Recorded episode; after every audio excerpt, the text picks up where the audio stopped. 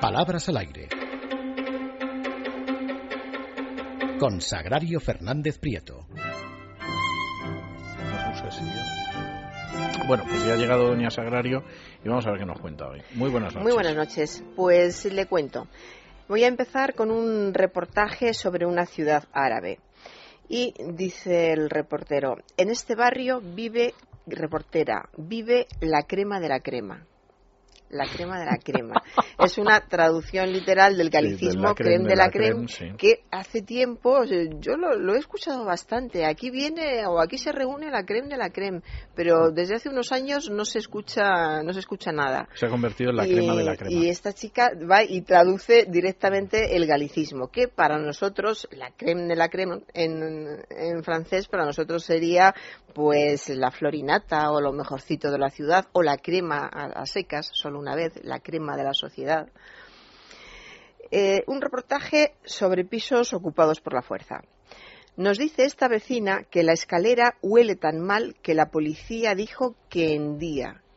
En día en día. En día de Ender. Menos, mal que no dijo que día, que se lo he oído decir alguno también. No, esto en día de, Ender, que Ender es, cuando, cuando huele, huele muy mal. Eder, por supuesto. se parte. Eder.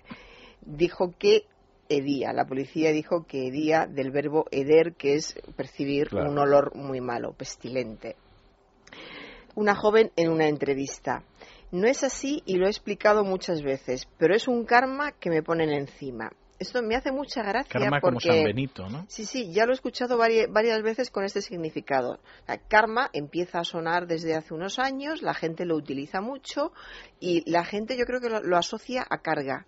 Quizá a lo mejor porque son dos sílabas parecidos y, lo utiliza con, ese sentido. Entonces, fíjese lo que tiene que, ver. O sea, es verdad que una reencarnación, porque el karma, recordemos que en la religión hindú es la suma de todas las acciones de una vida que hace que te, reencarnes en un tiempo futuro en una cosa o en otra, reducido. Explicación reducida. Karma es simplemente acción. Sí, pero lo que nosotros entendemos lo por que karma. La gente entiende por karma es eso, pero karma es simplemente acción. Sí, pero lo que nosotros entendemos como, karma es va unido a la reencarnación. Sí, sí. Y ya le digo que lo he oído utilizar muchas veces así, como, como carga, lastre, como San Benito que te cuelgan o algo por el estilo. Un actor. Me hubiera gustado estudiar criminología de criminología que es tratado, estudio, ya sabemos, ¿no? Logía y criminal, el tratado que, que coge criminales, que estudia a los criminales. Es criminología. Criminología es la ciencia que estudia los delitos. Un señor mostrando una pintura eh, mientras enseñaba su casa.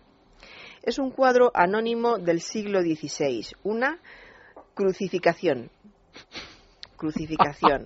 Pero fíjese qué curioso que crucificación no aparece en el diccionario de la Real Academia Española, pero sí aparece en otros diccionarios. O sea que algunas personas parece ser que la dan por válida. Han debido de pensar que de crucificar muchas veces la gente empieza a hacer derivados que se considera que están bien formados siguiendo las normas y usos del español y que son aceptables y mm, se van quedando y con el tiempo pues llega alguna edición del diccionario de la Real Academia que los admite. Y no sé si es que esta palabra va en ese sentido, pero desde luego hoy por hoy en el diccionario de, la Real Academia no aparece y todos eh, sabemos que el acto de crucificar es la crucifixión y esperemos que siga siendo así, porque lo de la crucificación suena muy mal. Incluso en inglés también, es decir, que, que en última mm. instancia, claro, deriva directamente del latín. Sí. Sigo con un tertuliano. Es eh, lo que voy a comentar ahora uno de los casos más habituales de dequeísmo, de los que se puede oír con, con más facilidad. Con el verbo creer dijo el tertuliano, es iluso creer de que los ciudadanos no vamos a devolver ese crédito. Creer de que los ciudadanos, en vez de decir es iluso creer que los ciudadanos no vamos a devolver ese crédito. Pues este dequeísmo es, se repite cada dos por tres. Un presentador de un programa radiofónico a sus tertulianos. ¿Cuál es vuestra opinión a dos días de la noticia del rescate de la banca española? ¿Cuál es vuestra opinión a dos días de la noticia? Voy a distinguir, porque hay que distinguir entre a dos días de y a los dos días de.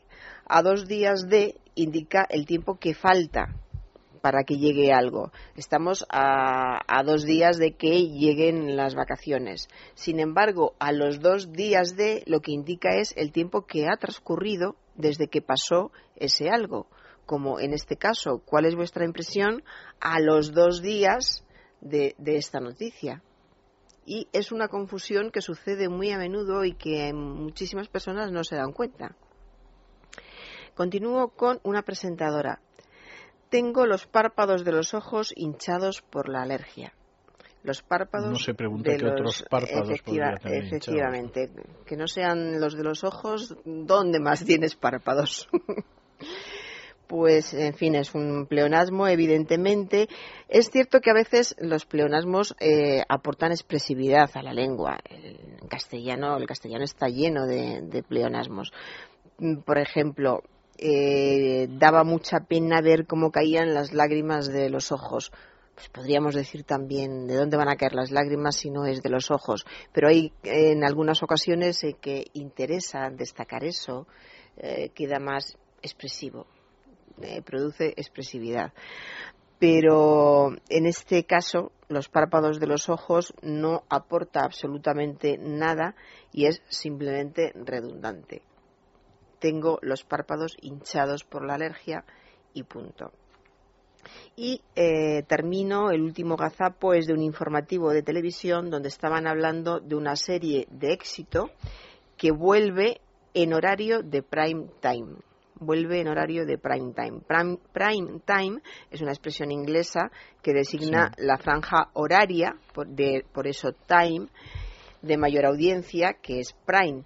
Por lo tanto, es, para empezar, es redundante decir en horario de prime time. Bastaría decir simplemente en prime time. Sí, lo que pasa es que si se dice en prime time, la gente no sabe exactamente de qué están hablando.